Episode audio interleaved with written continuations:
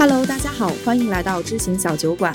我们关注投资，更关注怎样更好的生活。我是彤彤，今天特别开心，因为我邀请到了一位期待已久的嘉宾，他就是公益学校苦志育才的创始人黄先生。苦志育才呢，是一所专门救助困境儿童的九年一贯制的寄宿学校。你可能听到这里觉得挺奇怪，小酒馆不是平时一直在聊投资吗？怎么会突然开始聊公益这个命题？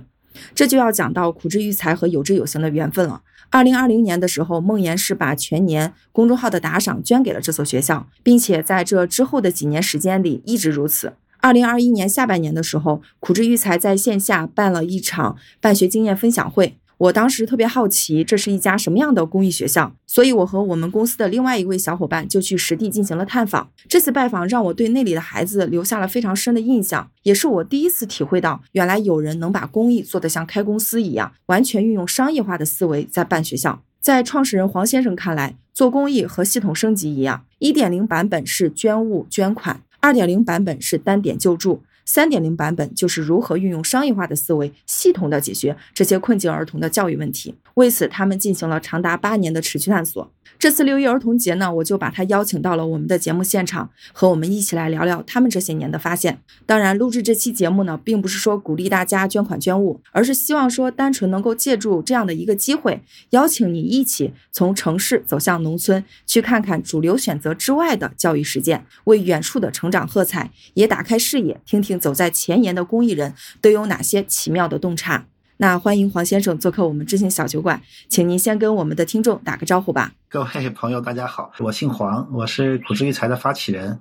刚才多谢这个慧敏的介绍，哈哈，我们学校呢做了八年了，现在大概有四所，湖南有两所，然后重庆有一所，河北有一所。我们的主要的特点呢，就是呃，我们相当于是一个全免费、全寄宿的一个公益慈善学校，就是相当于把这个困境的儿童啊，我们叫困境儿童，你可以想象为是一个县里面的最赤贫的家庭的孩子，集中到一个学校来做寄宿教学、教养一体。呃，我们的寄宿制是周末也不回去的，所以这个孩子基本上就相当于在学校生活和学习。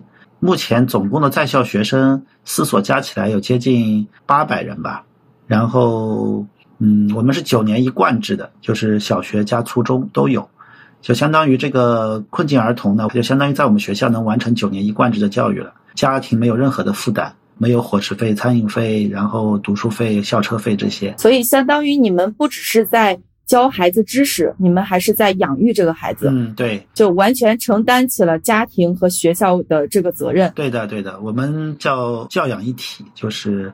以孝为家吧，但我们孩子呢，像寒暑假还是回去的，像五一、十一这些七天的长假也回去，所以没有也没有打断他们和家庭的一个联络吧。日常在在校的时间是会比较长。这个就跟大家讲一个背景，就是苦志育才所收的学生，他都是家庭条件非常差。据我了解，你们收的这些困境的学生，他可能有亲人，嗯，但是可能他的亲人，比如说有犯法的，或者说是。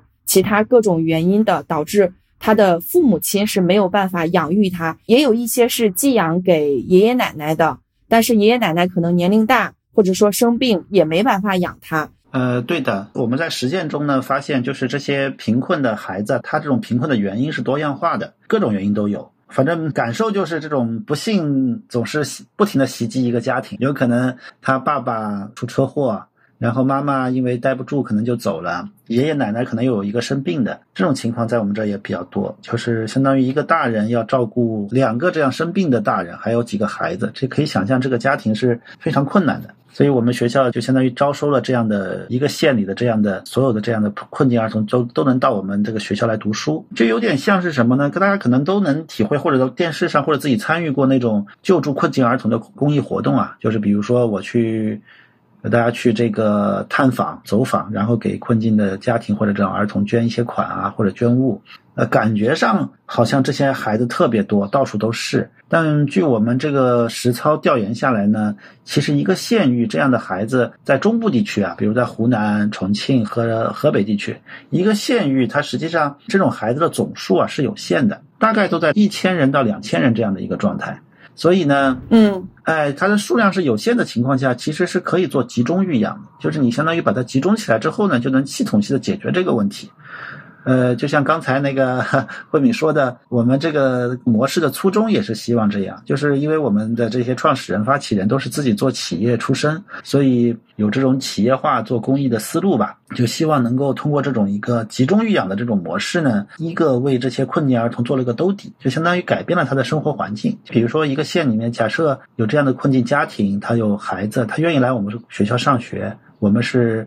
呃，当然，通过审核之后，发现情况属实的话，我们就全部免费接收的。这样的话，就对一个县域里面的这个困境的呃家庭和儿童做了个兜底的保障工作啊，这是我们的这个初衷。就基于这种状态呢，慢慢在往上迭代。比如说，我们是个是个学校，然后呢，又对孩子做了集中育养，然后针对这样的一些困境儿童呢，我们也可以做一些特殊的教育。就有点像是一个特殊学校，相当于把福利院可能和学校这个结合起来。呃，但是这里面我跟大家讲一点呢，就是国家可能对福利院这个里面的收招生的这个范围是非常窄的，就是要孤儿，真正的孤儿不多的，孤儿是有专门的孤儿证的，就是你无父无母无亲人无直系亲属，就是什么都没有了，这个时候你还要去申请，所以才有真正的孤儿。所以一个县域里面的孤儿其实不多，大概也就二三十个。但是这种困境的儿童，就是他不是孤儿，他是我，所以这个国家的这个定位叫事实孤儿，就是他还有一些，比如爷爷奶奶，但是爷爷奶奶也生病，实际上也是家庭的负担，他就没办法进入这个国家的这个孤儿的这个范畴。所以我们这种民间机构呢，比较灵活吧，就把这群人做了一个，就是集中到做了一个收治，就类似于一个进入学校做集中的一个育养。呃，您能不能比如说举一个例子，让我们的听众能够更了解我们救助的到底是什么样的孩子？用产品的话，应该叫做用户画像。对对对对，嗯，我印象深刻的是有一个呃有一个例子的，那个我们还在我们的这个工作群里面讨论过，就是有一个家庭，他家庭一共有五口人。一个爸爸，一个爷爷，还有三个孩子，一个女儿，两个儿子。大姐呢，大概当时是九岁，两个孩子呢，一个是五岁，一个六岁。然后这两个大人，爷爷是卧床动不了的，然后爸爸呢，勉强有劳动能力，基本上属于中风之后的后遗症，就是有非常弱的劳动能力。所以这个家庭啊，照顾所有人的这个任务是这个九岁的女儿完成。哦。这个故事是很让人感动的，就是这个女孩子，她真的是很看她的眼神就知道很懂事。然后那个村里面的这个村长给我们学校报名之后呢，我们的校长去做了家访。刚开始呢，这个其实那两个儿子父亲是同意来学校的，但这个女儿她不同意，她觉得这个女儿如果走了呢，她和她爷爷都没人照顾了。其实从我们的角度看呢，你可能觉得这个爸爸很自私嘛，对吧？好像把女儿管在身边，但是有时候换位思考，也觉得他也没办法。他自己是个病人，然后爷爷又卧病在床，他的确是没有其他可以依靠的地方。但是呢，我们又非常希望这个女孩子，我们看着，哎呀，真的是让人心疼的。所以就就让村长做他们家的工作，反正跟他爸爸讲这个是这样的一个情况。然后第二个呢，也请他爸爸到学校来参观，就说你看你个孩子过来，生活各方面都很好，也有人好好教他们。后来做了很多这样的工作啊，最后他爸也同意了。这三个孩子，包括一个女儿和两个儿子，他那个小儿子还在上幼儿园大班，应该不叫幼儿园大班啊，就是那个年纪在幼儿园大班，就没到入学年龄就被我们收到我们的湖南的贵阳县的这个苦志育才学校。就这是一个反正让人就是比较印象比较深刻的案例。你们收录的学生的年龄段是不是跨度很大？是的，呃，你我们分为这样一个分为日常招生和第二个特殊招生啊。日常呢，差不多都是一到四年级，就是我们先从小低年级开始招，五年级以上就是高年级到初中呢，我们是有相对是有些筛选机制的，因为有些孩子年纪大了以后啊，他的习气如果这种习惯已经变坏，你很难改过来。我们以前也招过，但是对学校的校风啊。整体的教育都会影响很大，所以针对高年级的学生，我们是有一个要求品德上是要比较好的；针对低年级的学生，我们更多的是看他的这个家庭的贫困程度，会有两个标准吧。然后我们的一贯制就是不停的往上叠，一次一年级一年级一年级，反正孩子升到哪里我们就 办到哪里。对，什么叫孩子升到哪里我们就办到哪里？就是像有些学校启动的时候呢，它可能只有小学。然后我们拿的就我们办学的整体的规划是九年一贯制，然后比如他上了初中，我们就办初中；上了初二，我们就办初二；上到初三，我们就办初三。明白。那我想问一下，刚刚那个故事里边，他爸爸最后是怎么被打动的？以及几个孩子出去以后，他爸爸和他爷爷的生活那是怎么照料呢？当时就是跟他的呃协调是这样，首先跟他讲道理嘛。我们看这三个孩子基本上也不怎么上学，就是农村的教学点儿嘛，那就几个学生基本上放羊的状态了。就跟他讲，你这么好的女儿留在身边，也第一个也肯定没有啥出路嘛，他也明白这个道理。然后第二个呢，呃，就是村长帮他安排人照顾他，两条路解决问题哦，所以其实你们的这个办学，其实背后也有非常多方的这种互相的支持。对对对，其实大家可以想象啊，就是我们肯定是受过受到大量支持的，因为这个学校在县域里面，假设我们各位听众在自己的家乡，比如说你知道有这么一所学校，你肯定会多过多很多关注嘛。所以我们的学校其实真正办起来，在当地，尤其是在比如说贵阳县啊或者新田县。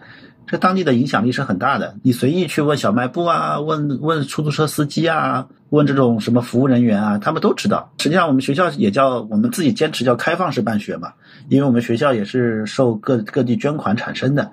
我们是学校有固定的开放日，大概一周都有都有几天一两天的开放日，是欢迎所有人去我们学校做考察活动的。开放式办学，嗯 接受全社会的监督。接受全社会的资助，呃然后公开透明。啊，对，所以这样的话，我觉得对当地的这个老百姓是有很强的这个心理的这个兜底的这个价值，因为在当地的这些呃老百姓，他最担心就是自己生病啊，因病返贫这种状态嘛。那因病返贫之后，他就和孩子有个去处，他其实家人就安心了很多。这里其实还有一个案例，我觉得也比较比较有有有特点。就是这个是在当地发生很大新闻的，就是他妈妈去学校接一个他的女儿的时候，他爸爸就是当着他妈妈的面把他的妈妈给用刀捅死了，然后自己也自杀了。这个案件呢，在贵阳县呃是有很大轰动效应的。后来这个孩子不就是好像就没什么人管了，最后这个孩子就去我们学校了。这给孩子也是造成非常大的这种心理阴影的。对的，对的，对的，对的，对，是其实。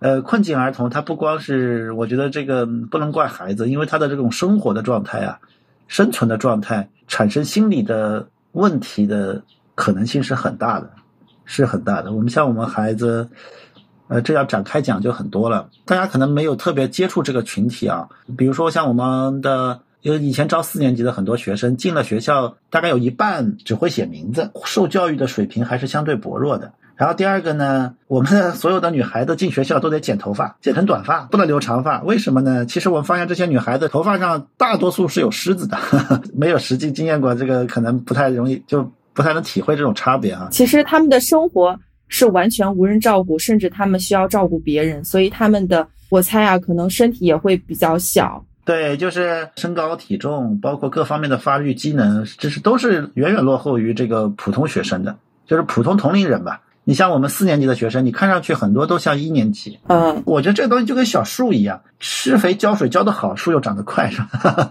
施肥浇水浇得少，它就长得小。嗯，所以大家可以想象，这种在这种环境下出生或者长期生活的孩子，他实际上多少心里是有些创伤，或者是这种这种心理问题是比较多的。我们学校另外一个很大的工作就是解决这些孩子的心理问题，因为你如果不解决这一块儿，这个孩子他是打不开的。按照我们老师的话说，就是他们都会体会到那个孩子心灵绽放的那一刹那。哇，好像原来是，喜你经验多了就能体会到，就是他原来是相对封闭、胆小，然后也不太与人交流。当他这个融入这个群体，慢慢快乐了，哎，他就一下就变了，就跟那花朵开了一样。有人帮他把那个门给打开了，又把他带到了一个新的世界。嗯，在这个环境里边，其实如果大家普遍都是这样的一个背景，他的心理创伤其实也会得到很多的安慰，以及就是可能在孩子心里面就觉得也好像不是一件很特别、很尴尬、很丢人的事情。是的，是的，您讲这个事情，其实会让我想到，我当时去的是贵阳县的苦志育才学校。呃，我记得那个学校进去的时候是有一个非常长长，就是大门，呃，就是进去大门以后是一个长长的坡，呃，最上面是教学楼和广场，然后中间那个是食堂，下面就是这个门卫的那个位置。我记得我当时进去是看到什么场景呢？是一群小孩，他们自己在那儿玩耍，然后孩子们特别特别的热情，甚至就是用我非常刻板的印象，我会觉得都有一点怪了。呃，为什么这么说呢？是因为在城市里面，其实你很难看到孩子们对一个陌生人就是那么的关注。而且我走的时候，我不知道你知不知道，我走的时候是好多孩子要留我的那个 QQ 号，说要联系我。这跟我其实一直以来的印象是不太一样的，因为我会觉得这些孩子的心灵其实是受到很大的创伤的，那他们可能是不太愿意跟外界交流。但是在你们学校，这些孩子第一是非常的懂事，第二个是非常的礼貌，所以我想问问你们是不是对孩子的教育会也会特别注重这一块？嗯，我觉得是两个层面，可能这像您的这种感受啊，是很多去我们志愿者啊，包括我们的捐赠人，包括我们的这个呃朋友去学校的统一感受，就是感觉这个学校很快乐。我们现在有四个学校哈，只要办学超过两年的，基本上都是这样的一个状态。就是呃，我觉得这个里面呢，一个叫引导可能是一部分啊，但是它不是关键。我觉得关键的是这些孩子发自内心的快乐。他要是发自内心不快乐，他不可能达到这种状态。各位如果能有兴趣我们学校，你也会感受到，从我的角度来看呢，我觉得这种状态应该是一个孩子正常的状态。呃，我们现在的学校，因为我儿子也在上海读书嘛，嗯，进去比较刻板，孩子也比较压抑，就是那种气氛啊，整体氛围是相对压抑的。我觉得那是一种不正常的教育状态。在我们这个学校呢，这种可能让孩子恢复了他的正常的教育状态。要是讲深一点呢，它实际上是我们的一个。就是我们这个公益组织的一个教育理念的问题，我们相当于是在完整运营一个学校，呃，这个学校的教育理念、评级机制，包括对学生的导向和老师的导向，是我们这个公益组织来做引导的。咱们也不说做最终的决定啊，我们是有引导的。那我们为什么有这个机会引导呢？呃，除了我们呃捐钱这之外呢，我觉得核心还是这群孩子他的自身的特点。我虽然他家庭困境哈，他们他可能生活困难。但是进入我们学校之后，实际上他不困难了，他吃穿住用行什么都解决了，是，其实相对是比较幸福的。但是在这群孩子身上呢，你看啊，他我们这个学校实际上是，虽然我们是完全走国家教育体系的，就是我们的上课啊都是遵从教育大纲来操作的，但是我们这个学校的特殊之处在于，你看家长对我们这个学校是没有什么要求的。你比如说孩子升学啊、上学这没有什么期望值。第二个呢，当地教育局其实对我们也没什么期望值。我们已经是把全县最差的生源全部收到这里来了。他们觉得这些生源有个地方去都已经很好了。就是我们的生源很多来自于这个其他学校，他觉得这个啊，因为很多学校他也知道自己的这些孩子有些有困境嘛。那符合条件的都送到我们学校来了，就是往往这些学生也是当地学校的差生，嗯，所以我们几乎是每个学校开出来都是当地最差的生源，所以当地教育局对我们也没有期望值，就是有人管管这群孩子已经很好了，没有指望说这群孩子分数还能考得好。然后我们对学校老师的这个宣导呢，也是说是我们不以分数为考核指标，我们希望他们把自己的爱能投入到这个孩子身上，就是是这样的一个导向吧。所以呢，你其实从这三个层面上来看呢，我们这个学校实际上是有点脱出了现代这个社会对学校的重重压力，这个是核心的一个点，相当于走了一个我们叫第二路线吧。因为我们也九年一贯制，小孩小学也没有村初中的压力，初中毕业呢，也这些孩子有些去高中，有些上职高，所以在九年义务制这个阶段呢，我们实际上就是各种对教育的束缚其实都没有了。这个时候，我觉得反而。我们叫回归教育初心吧，教师也不再有压力了，孩子也没什么压力，实际上他反而能回归一些教育的，我认为教育的初心哈。所以这也是我们，你看我们虽然天南海北的开学校，但是其实每个学校开出来之后的风格，包括孩子的状态，都是相对还是可以达到统一的这个 教学的这个风格的。我觉得这个还是有底层的逻辑在那里。对，其实可能是我们抛开外界所有的这种压力以后，就回到了这件事情最本身的样子。对，就现在这棵树，它该长成什么样，长成什么样，你只要给它风调雨顺就可以了，而不是我我我用这个袋子束缚它，那个袋子束缚它，这样长出来的树都是歪歪扭扭的。我记得当时去参观孩子们的宿舍的时候，那个宿舍是非常非常整齐的，整齐到哪种程度呢？它不只是它的鞋子、被子是叠好放好的，连孩子们的这个牙刷都是朝一个方向的。对对对对对，我们在孩子的行为规范这一块呢，因为是一个寄宿制嘛，所以行为规范这一块要求的是相对偏高的。呃，但我觉得孩子的执行啊，其实他关键是这个心灵打开，心灵打开之后，他其实是愿意，很多时候他愿意干一些事儿，愿意遵守学校的这个规定。大家可以看到，我们叫。又活泼又有纪律，其实很多人可以过去看，就是一到上课铃，他不会留恋在外面，他咕噜噜全往教室跑，但一下课又很快乐的跑出来。我觉得，哎呀，这个有点像我们小时候的那个学校，但是现在可能很多城市的学校比较难达到这一点，孩子也孩子不容易这么这么开放。然后每次吃完饭以后，实际上这些孩子。呃，都会自己收拾碗筷嘛。我其实有注意到，说很多年龄大一点的孩子，他其实会主动照顾和帮助这个小一点的孩子。嗯，对的，对的。呃，这是我们教教育上的一个特点，就是因为学校寄宿制学校难点不在于教育，不叫难点吧，最难的地方是在于寄宿。嗯，因为这么多的孩子，你像我们在大城市，你一个孩子要要一大堆人照顾，是吧？那你看，这么两百多个孩子，如果没有好的方法的话，那你多少个生活老师都是照顾不过来的。但是我们其实又是乡村学校，资源有限，我们不可能招很多生活老师。像我们这样的三百人的一个学校，生活老师也只有四个。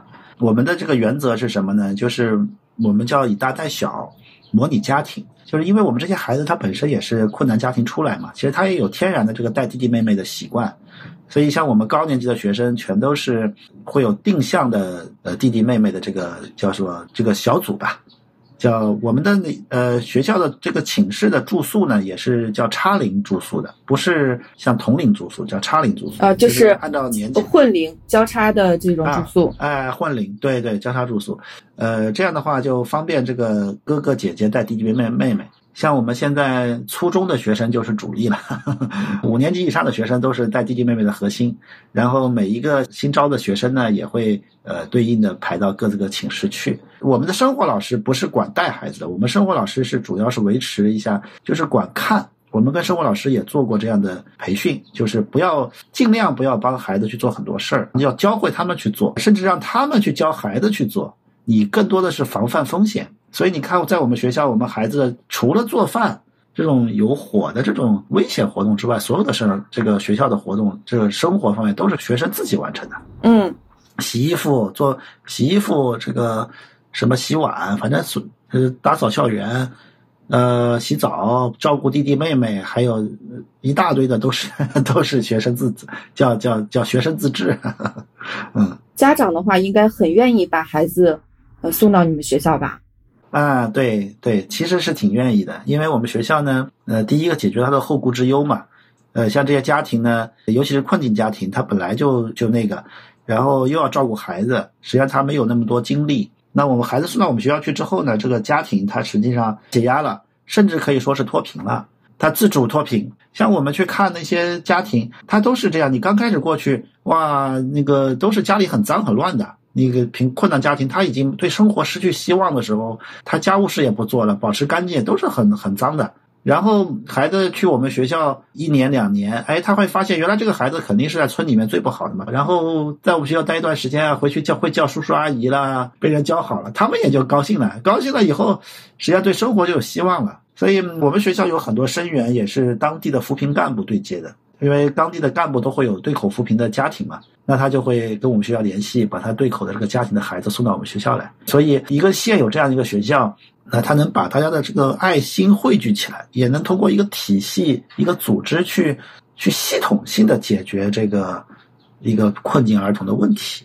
是，所以，呃，我们称之为自己是这个就是教育公益的三点零这个状态。就是是什么意思呢？就是针对这个困境儿童或者针对这个特殊人群提供了一套完整解决方案。所以我稍微展开一下，就是在我我们做公益这个圈里面，有一点零、二点零的这个说法。所谓一点零的公益呢，叫扶贫救助，就是比如说我捐款捐物，是吧？这叫一点零。嗯，二点零的阶段呢，叫做针对某一个点解决问题，比如说这个呃，我捐书包、捐图书馆或者捐课程，或者是针对困境儿童的某个点解决问题。呃，我们的这个自己称之为三点零是什么呢？就是我们针对一个人群，比如说我们针对这个困境儿童这个人群，提供了一个摊，就是按照这个商业上的这个讲法叫 turnkey solution，哦，完整解决方案就是全包了。对，相当于用一个系统解决了这个问题，而且这个系统还可以复制。对对对对，这就是我们从呃规划这样的一件事情的时候开始就想到这个事情。就首先我们要建立一套系统，这套系统呢，它要它要这个呃具备以下几个特点：第一个叫可持续，对吧？它不能过一段时间不做了；第二要可评估，就结果是可以评估的；第三个叫充分本地化，就你不能是这个你不本地化是这个肯定办不下去嘛，对吧？这这三个条件叫。第四个呢是真正能完整解决问题。基于这几个诉求呢，实际上你看，我们实际上我们这个学校是一个解决方案。我们为什么要办学呢？呃，而不是比如说我设个孤儿院或者救助院，或者是通过别的方式。我通过办学呢，我是达成一个社会共识。因为办学去收治孩子是很，就是能够引起引发这个，就是相当于我办我做个生意，我要去开个公司，我是有法律主体地位的。然后这个也是能够得到社会广泛认可的。比如说，你要是办个福利院，那凭什么你办呢？家长放不放心呢？你有没有企业这个政府背书？这些这些问题很难解决，所以我们就去办了个学校。当然，办学是往往是门槛最高的哈。像我们办私立学校，你还要拿学校的资质。但是呢，其实你拿下来之后，反而能够形成就公信力就起来了。然后第二个呢，你只要办出学校来了，它自然就是必须是长期性的。就是长期的，它效果自然可评估，也自然本地化。就是它既然这后面的问题都解决了，然后最后一个呢，就是叫，然后也可以完整解决这个学生的这个所有问题。你比如说，学生呃吃穿住用行，呃包括学这些所有的诉求都可以在学校里面得到满足嘛。所以我们实际上是一个，我们自己称之为我们实际上是一个以学校为载体的救助机构。针对这个孩子提供了一个完整的解决方案，但我们教育其实我可能讲救助讲多一些啊，但是呃，因为我们认为这些困境儿童呢，更多的是他可能教育这个层面是更高级的需求，他首先是需要得到救助，对他的生存问题，生存问题对。那我们学校其实像有些呃时间半长的学校，尤其是到了初中以后啊。呃，教育的重心也慢慢提升起来。我们学校的整体的教学效果是很好的，这个其实也是我们很乐。以前我们有过规划，但以前呃可能没有这个成果哈。最近成果都慢慢出来了。嗯，我们虽然生源最差，但我们其实整体的教育成果大概是在县域都是在排中等偏上的。这个对当地的教育局也有很大的触动。我们现在很多其实已经变为了当地教育局的一个。就是要反向要求公办学校到我们学校学习。就是为什么在这么差的生源的情况下，你能够得到这样的教育成果呢？而且我觉得你们不仅是生源差，我猜想可能师资力量也没有这种公立的这种学校好。对对对对对对。而且还有一个是，你们也不会要求孩子一定要学习好，所以相当于在一个。三不管的情况下，开出了一个非常茁壮的树，开出了一朵非常美丽的花啊！对对对对，你刚才讲的很对哈，就是我们的，因为我们毕竟资源有限，是个公益组织，而且是民办学校，它的这个呃有公办学校民办，我们现在两所民办学校呢，它毕竟好的老师都还是想考公办嘛，所以教师流动性是很大的。呃，其次呢，就是你刚才讲那个教师质量也没有那么强，呃，流动性又大。然后我们对孩子没什么要求，我们孩子期中、期末考试，哎呀，经常出去考前还出去郊游一下，因为我们也是要参加这个学校联考的嘛，就联考是需要参加的，就是你不可能不参加这个，但是分数都是中等偏上。我们三个学校目前的就是包呃第四个学校刚开了半年，看不太出来，前面三个学校教学质量都是在全县是中等偏上的。所以这一块就是就像讲，在三不管就没要求的情况下反而变好了。我觉得这其实就是，其实核心还是解决孩子的心理问题。就是讲来讲去啊，只要他不愿意学，你怎么逼其实都不好。如果慢慢他这个心打开了，他愿意去学了，其实小学、初中的这个内容，按照国家教育大纲，你不给他加压，不给他像补课什么的，他其实不难，不算那么难。所以我觉得这一块就是核心还是解决心理问题。对，您之前跟我讲的时候说是心心相印，对对，心心相印，叫呃，我叫以心应心，最高级的教育叫以心应心，是 是是，这个不是知识，不是技能，是一种以心应心，最高级的教育。据我了解，你们第一届初中毕业生应该百分之二十七的学生都考到了县重点，这是我之前我在网上看到的一个数据。对，这也是我们那个。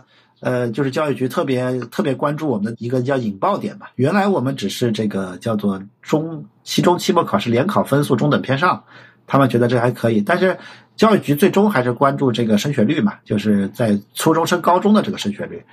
呃，新田我们一共毕业班是三十三个学生，大概考上高中的是九个人，然后还有一个是那种考了那个五年的师范生，那个五年师范生实际上比高高中还难考。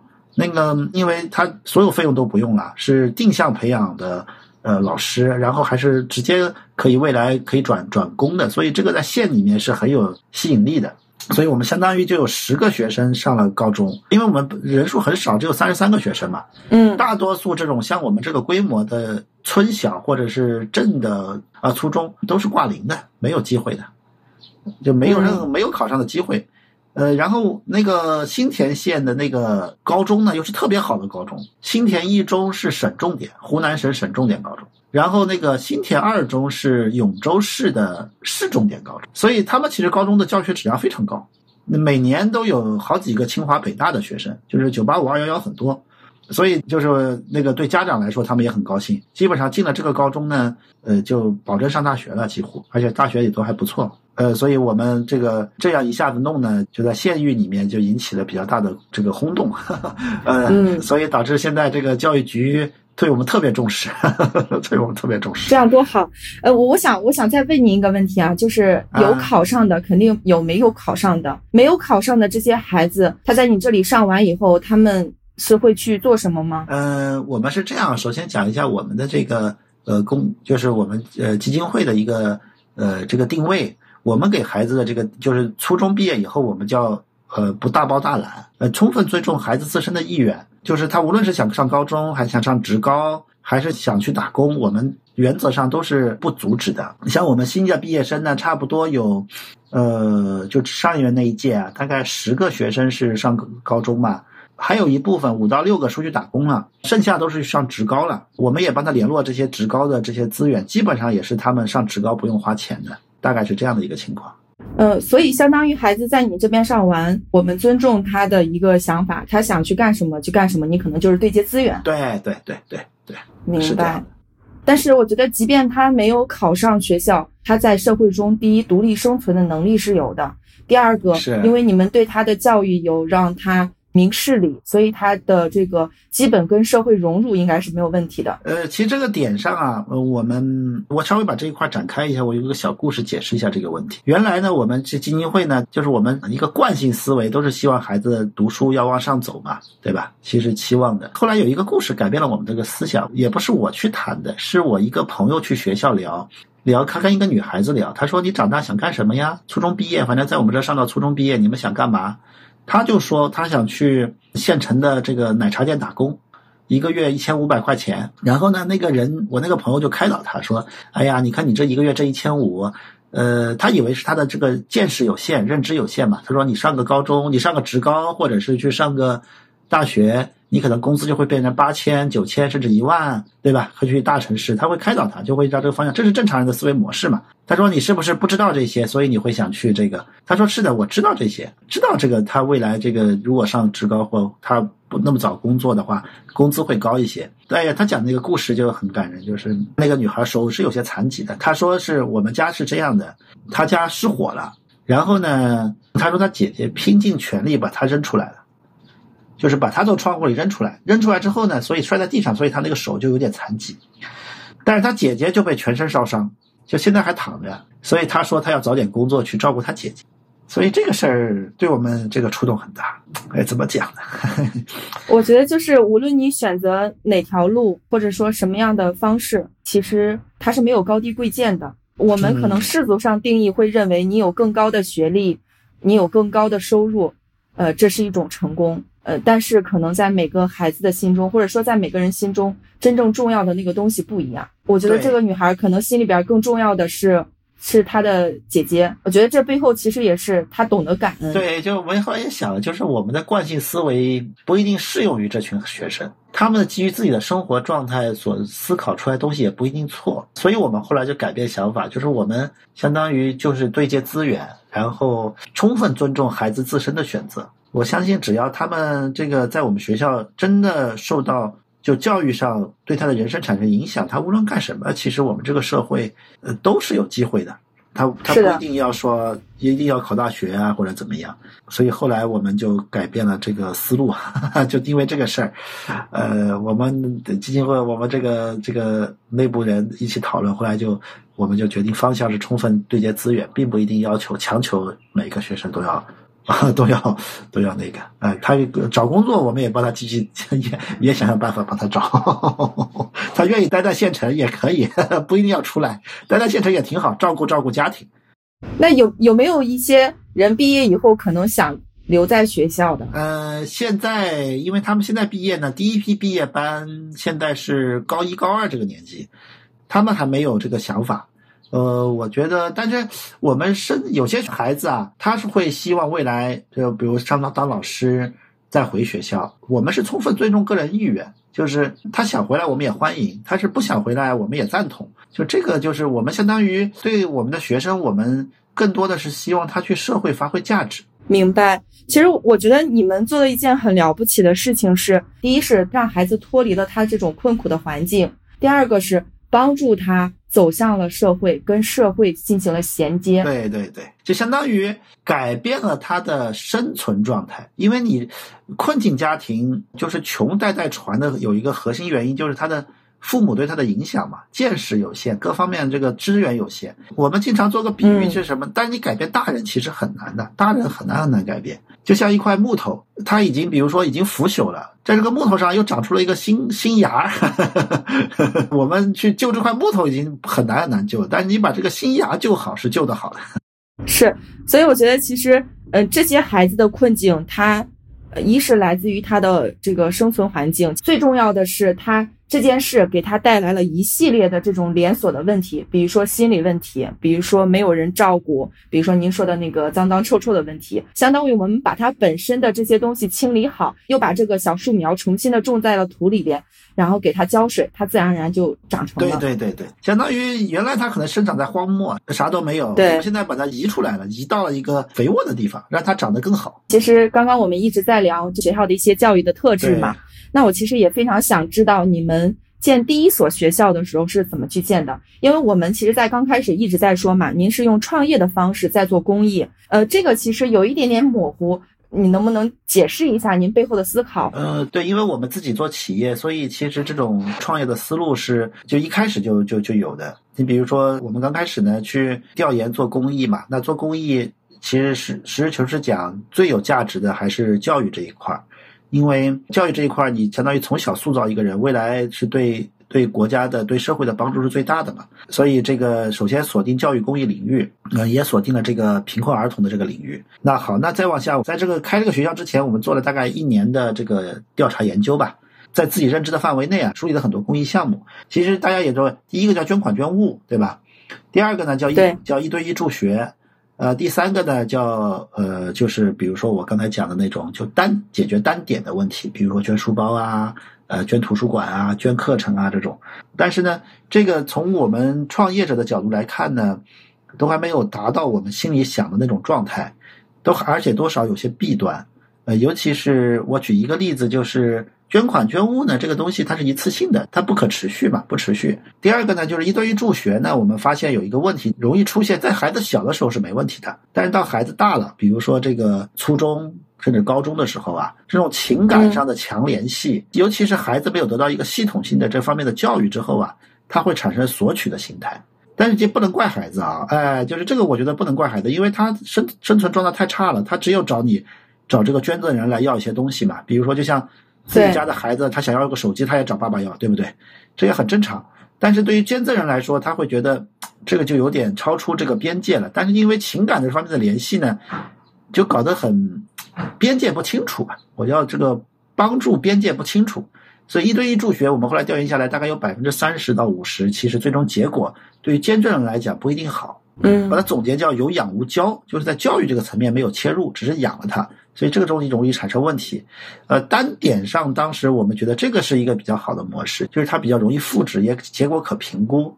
但是它的问题呢是没有从根本上解决问题，我可能就是在这个孩子的某一个面上解决了一些问题，所以就呃，我觉得当时有一个创造性思维是，就是想觉得，哎呀，要干这些事儿，其实干个寄宿式学校不就搞定了吗？我们就能达到我们的目标了。只是这个寄宿式学校和别的寄宿式学校不一样，就是我们不收费，对吧？但一般人我会觉得说，我觉得我们的这个可贵之处，我们有创造性思维之后，我们去就做了调查研究，可能大多数人会拦在这一点上，觉得办学校太麻烦太累，就不搞了。嗯嗯，我们去做了调查研究，怎么办学？你看调你办学得有师资，得有场地，对吧？得有这个资质，这三个东西。这三个东西呢，后来去县里面调查下来呢，发现其实这三个东西不难拿。第一个场地问题，刚开始都觉得场地是个大问题，但其实对你要有一所学校嘛。哎哎，对这块其实你要正式投入资源很的，投入很大。但是去农村发现呢，其实很多闲置场地啊，因为这个农村人口少了之后啊，撤乡并县的这个特别有很多闲置的学校出现了。这个闲置学校呢，就相当于因为我们是公益学校嘛，我们当时的目标就是我们跟政府谈。我愿意让我来，我就你得给我一个学校免费的场地，这是首先我们叫就不要投入资产，对吧？然后第二个呢，就是办学资质，办学资质这件事也比较难，因为别人不太相信你，他就我从来没有出现过这种学校，你凭什么能办得起来？你是不是有其他目的？资质这一块，这是需要信用背书，所以那个时候我在乡村里面的关系并不，我是城市里长大的，所以并不那么多。所以就动员，就是像创业一样找合伙人，到处去跟别人讲我的这个想法。哎呀，我想这么干，你们有没有什么？反正到处宣传嘛。最后找来找去找到了一个合伙人，这也是我们为什么第一所学校在新田办的原因。合伙人是在那边啊，合伙人在那边是当地寺庙的一个方丈，就是一个和尚，呃，老和尚。呃，他一直在做助学，但是他也面临之前助学那些乱七八糟的问题。他觉得，哎呀，你这个方式好，他就去帮我去做信用背书，在当地活动。最后，我们就把这个资质拿下来了，就是我们那个有一个批复资质。其实当时没觉得啥，现在回头看看，一个私立学校的批复资质真的是不容易。所以当时我觉得这个资质也有了，你看地址也选好了，这两个大的障碍就过去了。剩下就是，呃，剩下就是就是师资，师资反正本地招嘛。呃，也还好。对，然后就大概筹备了一年，后来就开学了。我印象很深刻的，第一个学校开出来，才有四十八个学生。呃，开了几天，还走了八个学生，就剩四十个。为什么呀？家长都觉得你不可能办得下去，没有这种学校，就啥都不要钱，肯定有问题。对吧？肯定是你觉得你要把我孩子怎么样？怎么？天下没有免费的午餐。对，天下没有免费的午餐。对，对，对。所以，而且教育局明察暗访，他就觉得啊，你这个学校开出来肯定有什么目的，你不要搞什么邪教活动啊什么的。啊，对，教育局天天派人明察暗访。后来大概搞了一年，觉得哎，你这个学校好像还是真是做好事儿。呃，然后哎，真的去去学校食堂，因为我们是开放式办学嘛，我们欢迎所有人过来。也跟着学校吃饭啊什么的玩啊，然后就问跟学生聊天啊，都觉得哎，你这个还真的是用心在办学，孩子们吃的也不错。后来就放心了，然后就这么慢慢慢慢一步一步，第一个学校开到现在八年了嘛。其实您没讲这个之前，我以为您选择湖南是因为您老家或者就是在那边的原因呢？不是，你老家是在那边吗？我老家是在安徽。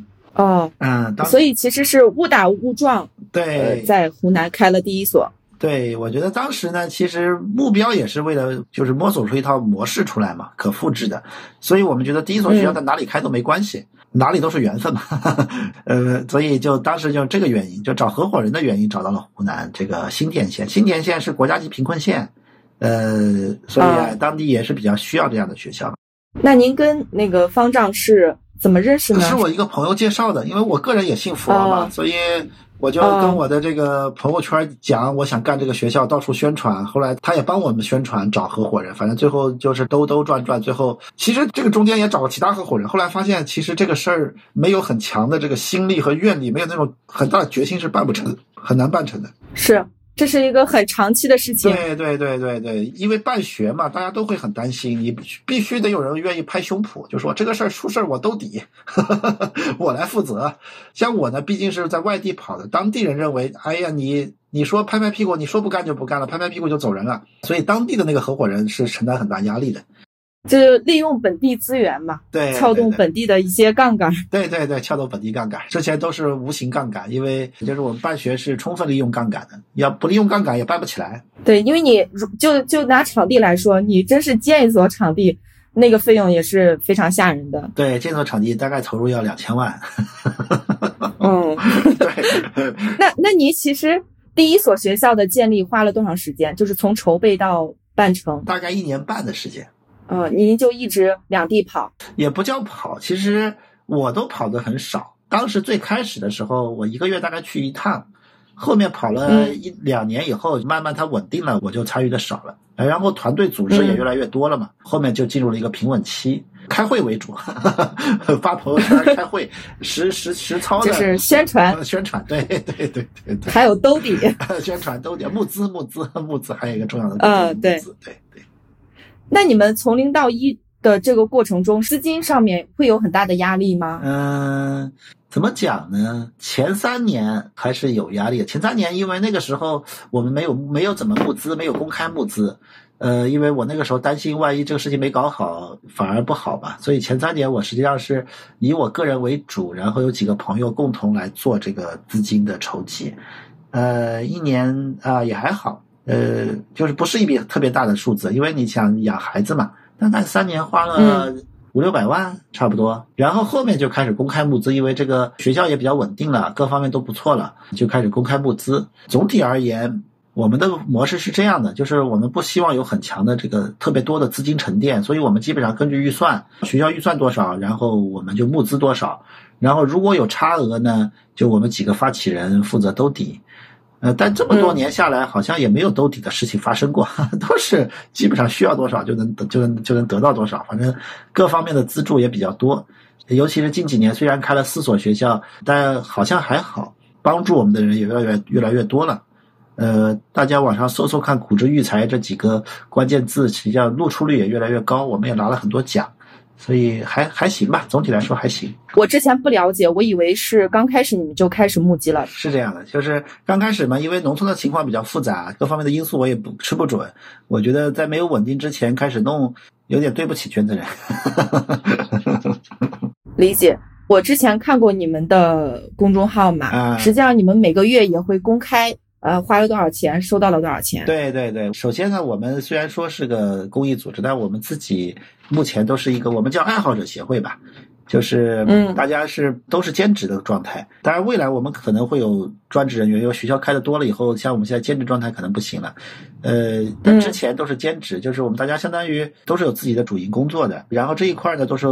抽业余时间出来，但是也也其实也挺，我可能还好，有有不少人真的是花了，我估计都能一周都能花到可能二三十个小时在我们这个上面工作。嗯，后来我们总结呢，就是 有些人爱跑马拉松，有些人爱打羽毛球，我们这群人爱做公益。我我觉得这个就像您说的，这真的是需要很强的愿力才能够坚持来做的。是的，但是其实这个中间干这个事儿可以享受到很多快乐。啊，这个快乐还是很多的，觉得一步一步走，然后看到每一个孩子，你看到他长大，包括学校越开越多，这个成就感还是很强。所以愿意参与我们的这个项目的人，呃，我觉得都是很发自内心的，他不是很急迫那种坚持感，而是一种很快乐的参与感。参与感，对，很快乐的参与感。而且主要我们那个学校有本地的老师和学生嘛，呃，有本地的校长，这样他们在管所有的这个学校里的事情。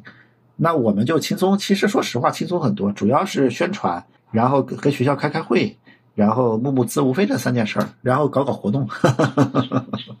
我我觉得你们这种模式就是真的很好，因为学校是开在本地的，对，然后用本地的人去管，尤其是在越小的地方，呃，本地人的影响力和声望其实是非常重要的。对的，对的，对，其实是。呃，撬动吧，我们觉得公益一定要本地化，不然不不都不可持续。最后，就算你把东西捐给别人了，别人不用你也没办法。嗯，对对是。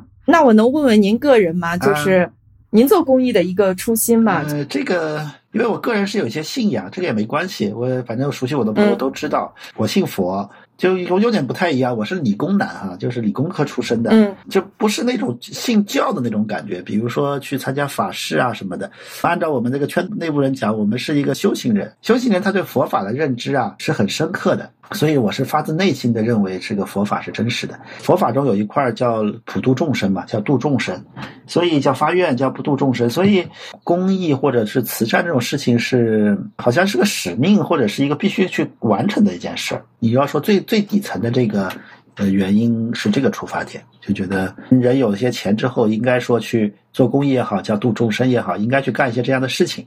呃，那正好呢，我又经过了这个创业的训练。我我觉得这个事情挺好玩的，就是经过了创业的训练很重要。才有这个系统性的这个思维去把这个事情按照这个方式去做。一个叫初心，一个叫经历，就是既有这样的一个信念。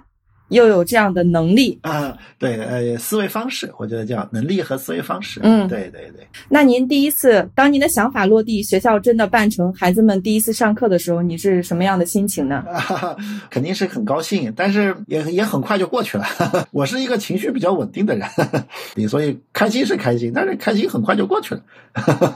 然后就会在想，第二天我要干一些什么样的事情，接下来应该怎么招生？对对对对，就会有很多细节的事情。但我我的其实，我们从一开始的出发点就不是我去当一个校长。我觉得这个，因为如果要我去当校长，管很多细节的事情，就不可能说能复制嘛。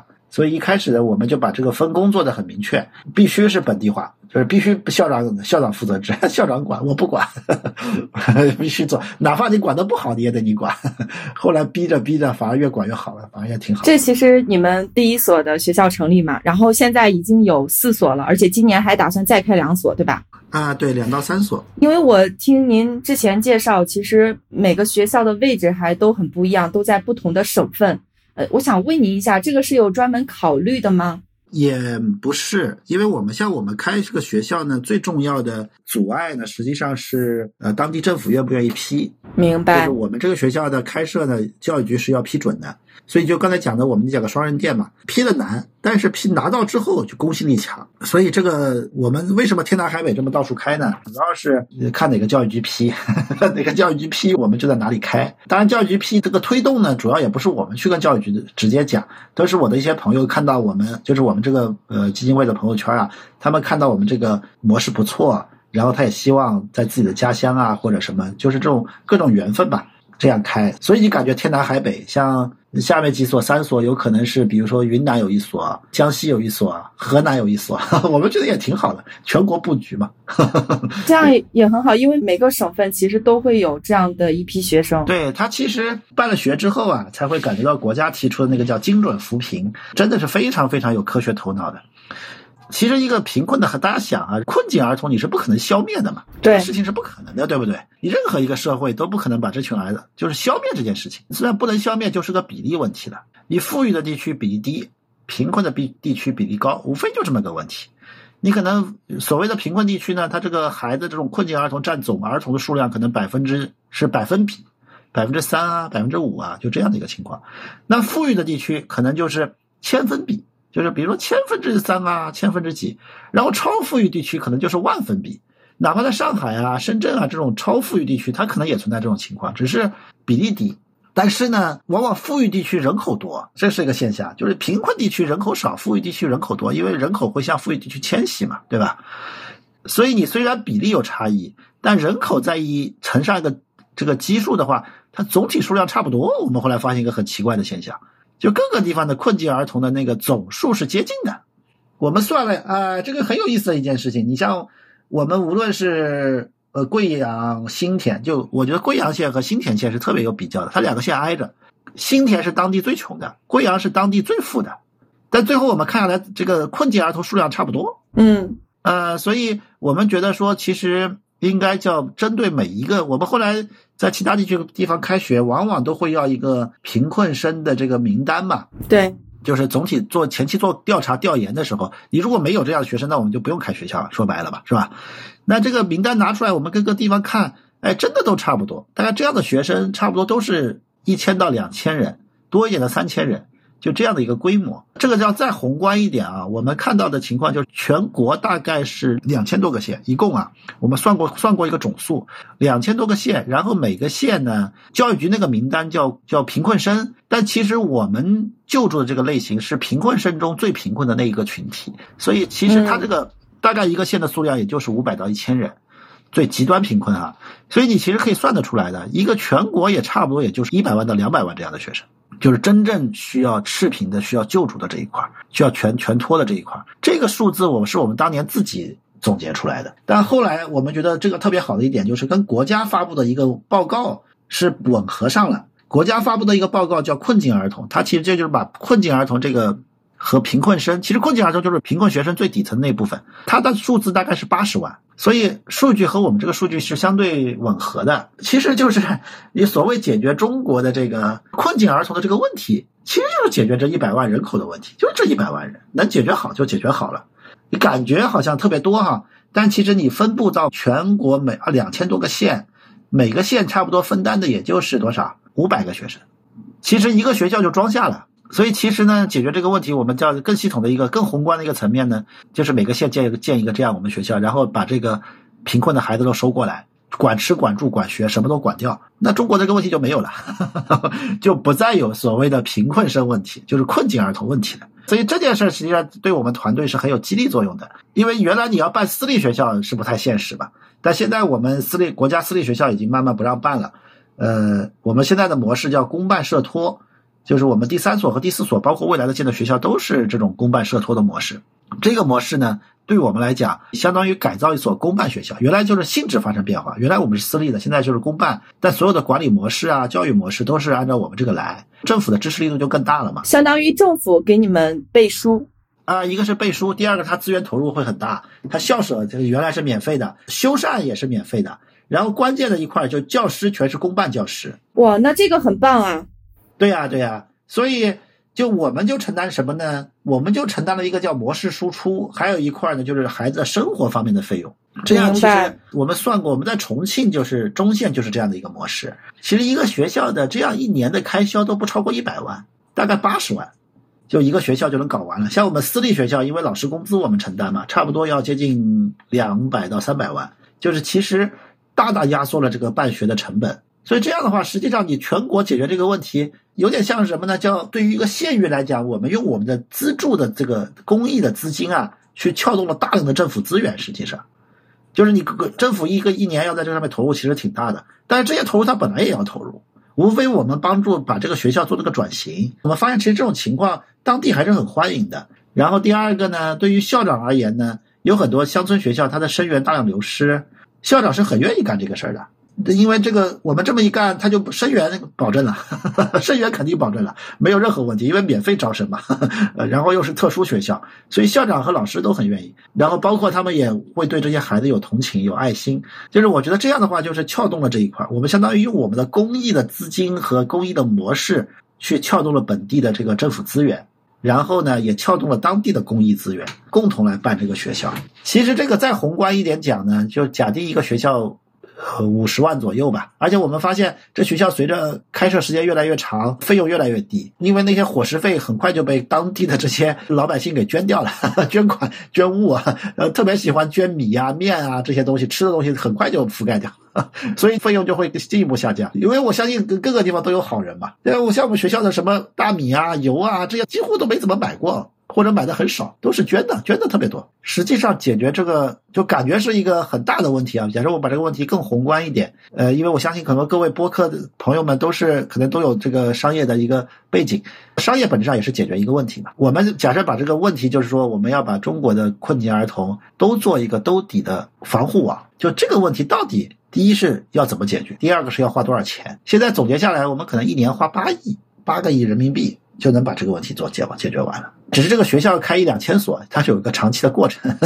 但是资金量而言，可能对个人，我们一直说是对个人而言，一年要捐这么多钱是很难的。但是对于我们这个社会，我们这个社会的财富，那都已经不是个数字了，很简单的。北上广深随便卖块地，就能解决我们孩子十年二十年的问题。所以我觉得这个里面核心的就是，我一直不认为它是一个。钱是一个主要阻挡障碍，主要还是一个模式的探索和一个公信力的建立这么一个过程吧。啊，所以我们开学校也是一个加速的过程。原来八年，我们第一所学校开了五年才开第二所，第二所学校又花了两年开第三所，然后又花了一年开第四所，然后现在是一年开两三所，然后明年说不定一年就要开个五到十所，就是它是个加速过程，因为公信力越来越强，模式越来越清晰，大家愿意干。而且成本投入其实是越来越少的，哎，单校成本投入越来越少，真的是越来越少。这个是很朴素的一个观念嘛，就是一个县养一群孩子还养不活，这不可能。是，所以，所以我会觉得，其实你们把苦志育才的这个可能个人的一个救助项目，已经把它变成一个社会上的一个所有人集合所有的力量来做的一件事情，它已经不只是一个简单的公益项目了。对我们像呃，就是我们最终是解决这个问题嘛，就解决比如说困境儿童的一个完整解决方案。在微观层面呢，就是县域是以学校这个组织形式来解决这个问题；在宏观层面呢，就是以动员社会募资的方式来解决这个问题。所以现在相当于政府是负责这个义务教育的，它解决了你的学校的场地以及这个师资的问，对对。然后你的社会实际上也是负责养育的，衣食住行的问题是来解决的。然后你们这些专业人士，其实在负责学校的经营和它的运转，再加上还有一些当地的一些爱心人士，他们也是给你们提供这个各种各样的捐赠，所以整个的投入越来越少，就实现了这种，呃，商业化说叫做规模化效应。对，规模化效应就是形成了一套可复制的模式。现在，所以知道现在也越来越得到社会的认可嘛。一个是资金的确没有那么多，对吧？第二个呢，嗯，所有参与的人实际上是有他有自己的工作边界的。你比如校长他就管学校内部的事儿，然后呢，呃，当地还有公益组织，我们会在动员当地的公益组织，他会管当地公益组织这个当地这个人员的公益组织行为，然后我们呢，相当于在全国范围内组织资源，这个就是我觉得其实在我们学校的孩子挺幸福的，得到了很多人的关注和爱，真的挺幸福。而且而且最重要的是，从孩子来说，他既有一个快乐的童年。然后他还能够在这个空间下去长成自己真正的样子。那就像您刚刚说的，困境儿童实际上是有限的嘛。那总有一天你们可能，嗯，比如说没有学校可以办了。呃，如果出现这样的情况，我觉得我们是很高兴的。就相当于这个问题没有了嘛，招不到生那多好呀，是吧？就相当于没有困境儿童了，那多好。嗯。或者相当于我们通过我们的努力，或者是我们伴随着这个过程解决了，那是挺好的一件事。对。关掉就关掉。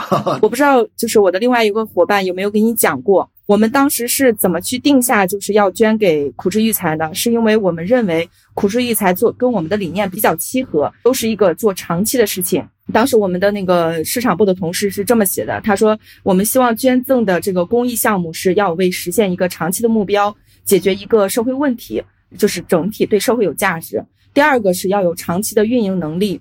嗯，然后第三个就是这个团队本身是要热爱这个项目，能一直长期的做下去。听到有知有行的这个呃理念啊，我也很认同，这也是我们办学的一个理念。就我们算过一笔账哈，从经济的角度，九年一贯制，感觉养一个孩子，其实在我们的家庭中是花费很高的，但是在我们学校，他集中育养之后啊，花费不高，一个孩子这么多时间，差不多也就是。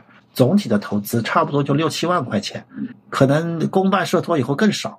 但是你你给他这六七万块钱意义不大，分十年给啊，九年或十年给，一年可能几千块钱，就没办法改变他。但是呢，通过我们学校，他真的是发生了重大的变化。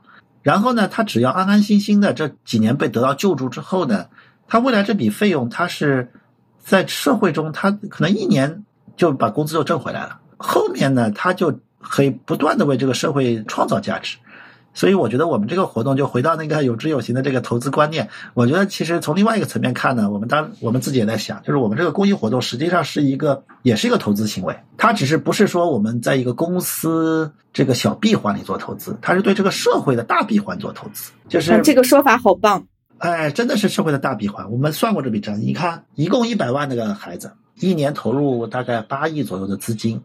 实际上，这群孩子他未来的创造社会价值远远超过这个数字，而且这群孩子你要是不去救助他，或者他有里面有很大一部分会成为社会的问题，它的反向作用也很大。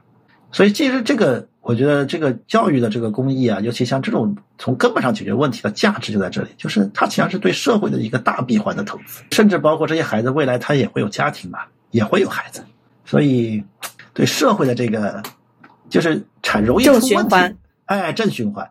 就是它是对我们这个社会的一个大环境的投资，就有点像环境保护是吧？我们是对这个，我们是对我们这个人文社会的一种环境保护，对我们从根本上源头上解决问题。所以我觉得这个社会价值的这个，真是我我曾经算过这笔账，那这个投资回报率太高了，而且不存在失败。是因为救助一个就是一个，啊，救助一个就是一个，救助一个就是一个，就是从投资角度看，上百倍、上千倍的收益。从社会角度看，哈，只是这个上百倍、上千倍的收益不一定回馈到我们的个人的收入上，但是对社会它就是上百倍甚至成千倍的收益。这个孩子一生创造的社会价值是巨大的。对你把他每一个孩子都看成是一个天使投资项目。这我觉得你这个说法真的真的好棒。我觉得就是苦之育才这个项目让我真的看到这个世界有非常多希望让这个世界变得更好的人，他们有自己的能力以后，用自己的这个创业的思维方式去陪伴更多的这些有困境需要帮助的孩子，能够让他们真的独立走向社会。感谢，感谢。我觉得也也希望有知有行能够长期陪伴，作为我们 我们一起来，因为我们这个事业，我估计要干三十年的。我们原来规划的是十年十所，二十年一百所，三十年一千所，是按照一个企业每年百分之三十的健康成长率估算的。所以哇，还啊还有三十年，还有今年十年十所的规划，第一目标应该能实现了。我们八年现在四所，今年啊八年七所。明年可能就能干到十所，加油加油加油！是是是，花三十年的时间。我家孩子还太小，有机会的话一定带孩子再去一趟。欢迎欢迎，随时欢迎。好的，好啊，好的好的好的，各位朋友。去我们学校考察，我们近期可能未来学校越开越多，也会有很多组织活动，可以跟着我们的活动实地实地去走访。我们的学校活动还是很有意思的，我们暑假都有夏令营，呃，这些夏令营的课程包括老师都是很不错的，可以过来参与。我们学校日常有开放日，如果是跟您比较近的话，你也可以在参与我们的日常开放日的这个考察。还有一块呢，就是我们每次招生呢，呃，都会有一个走访过程，就是。我们每我们每个学生都是家访过来的，都有一个走访。嗯，你可以到时候可以参加我们的走访的这个活动。走访活动是很打动人心的，你会看到他们，看见他们。然后我也很推荐呢，各位带着孩子一起去。我自己也带孩子参加过很多回这样的活动啊，对他的影响还是很大的。因为我们自己家的孩子这么多年，他也在城市里生活，也没有什么这方面的认知。他去看看，哇，感感受还是很深刻的。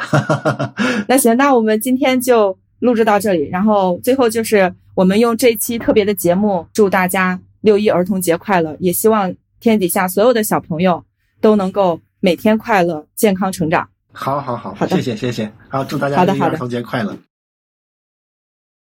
以上就是我们本期的全部内容。如果你喜欢这期节目，欢迎动动你发财的小手，把它推荐给你的朋友。